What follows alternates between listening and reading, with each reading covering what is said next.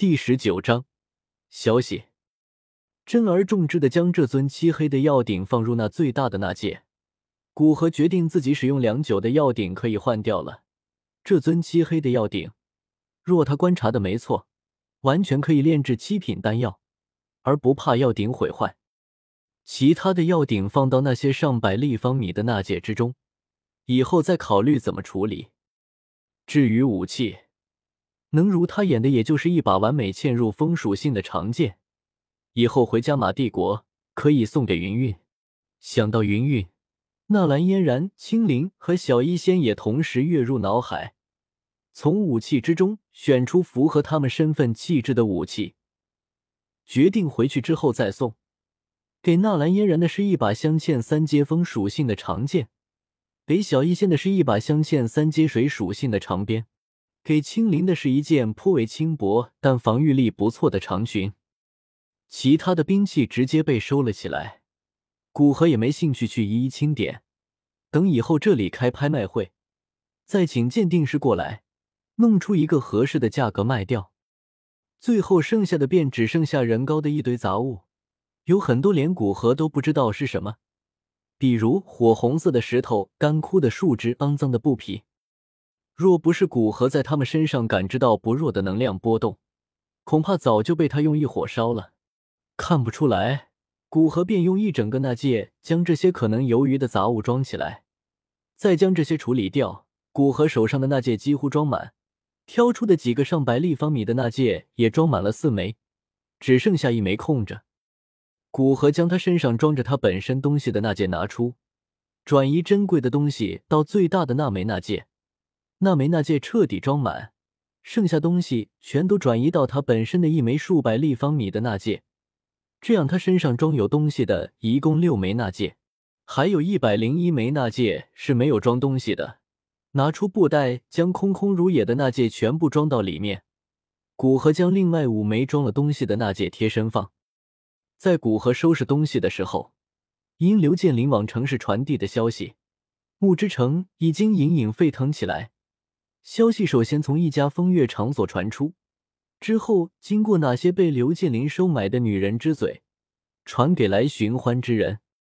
风月之地本身就消息流通的颇为快速，而往来木之城的大多数都是精力旺盛的男人，所以还没到天明，在那些夜生活丰富的家伙们之间，这个消息已经为广为传播。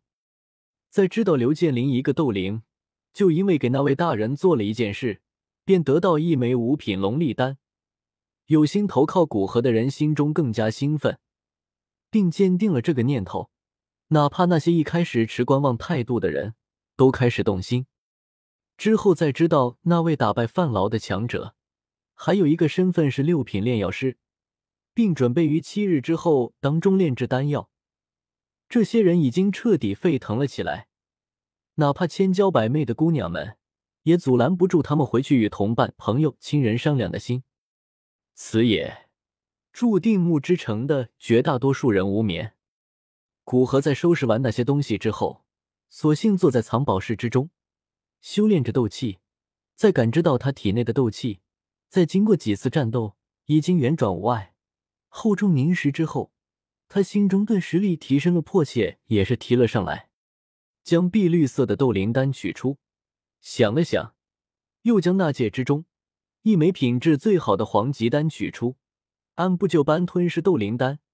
要提升多斗皇九星，需要六枚，运气好也需要五枚丹药。但是这一枚黄级丹有三成的希望让他直接突破到九星斗皇。将斗灵丹收起，古河下定决心，还是用黄级丹拼一拼。一枚黄级丹还是六枚斗灵丹，傻子也知道怎么选。虽然斗灵丹只是勉强达到六品丹药，但它好歹也是六品丹药，市场价格黄级丹顶多也就相当于一枚半斗灵丹。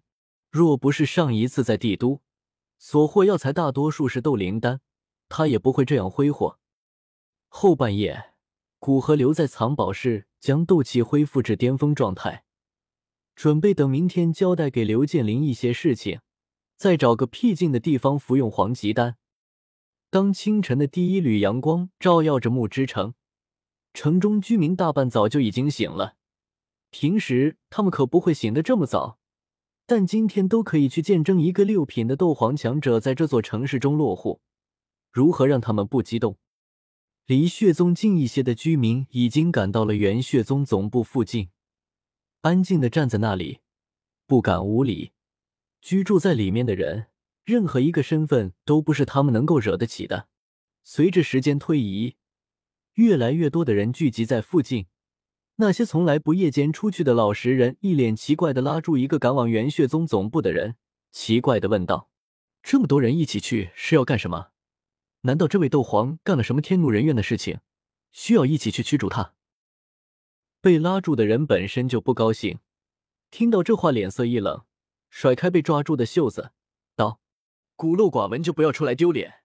这一位可是能杀死斗皇强者的六品炼药师，嘴巴放干净一点，不然被人听去了，不仅是你，你的家人都会倒霉。”说完，冷哼一声，继续往前方赶去。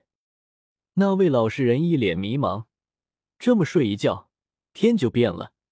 知道那位是斗皇，怎么又是六品炼药师了呢？不过也知道刚刚过去的那位是对他好，对他离去的方向微微鞠躬，便在人群之中寻找相熟的人，开始请教这些问题。在知道战胜范老的斗皇随手给了投靠他的人一枚五品丹药。又准备七天之后当众炼制五品丹药。老实人也转身加入队伍。刘建林在经过一夜不断奔波与风月场所，许诺好处给那些姑娘们，教那些姑娘们传播消息。后半夜又马不停蹄的将传播消息给城外的人确定下来，来来回回一晚上几乎奔波数百里。